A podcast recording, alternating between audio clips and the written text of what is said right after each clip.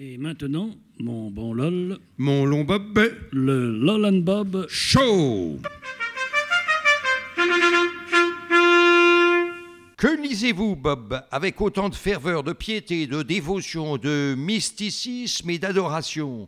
On vous croirait envoûté, possédé, ensorcelé, charmé, enchanté. Ce document, voyez-vous, LOL, j'y suis passionnément attaché. Il me vient de mon grand-père, le bilan de toute une vie, à moi adressé depuis les pentes de l'Oural. L'Oural, dites-vous Jarnicoton Voilà qui explique cette étrange graphie des lettres cyrilliques, voire euh, glagolitiques, si je ne m'abuse. Bien vu, bien vu, mon grand-père était de l'ancienne école. Quant au support, euh, ça n'a pas le nom de papier. En effet, vu la pénurie de chiffon et de cellulose du temps de Staline, il en était réduit à couper les maigres tiges ligneuses qui poussent dans la Volga, à les tremper, les croiser, puis les aplatir. Fantabulique À présent, je comprends mieux votre attachement à ce document. Pour résumer, voici la réincarnation de votre grand-père quelque part entre l'Oural et la Volga. Bien vu,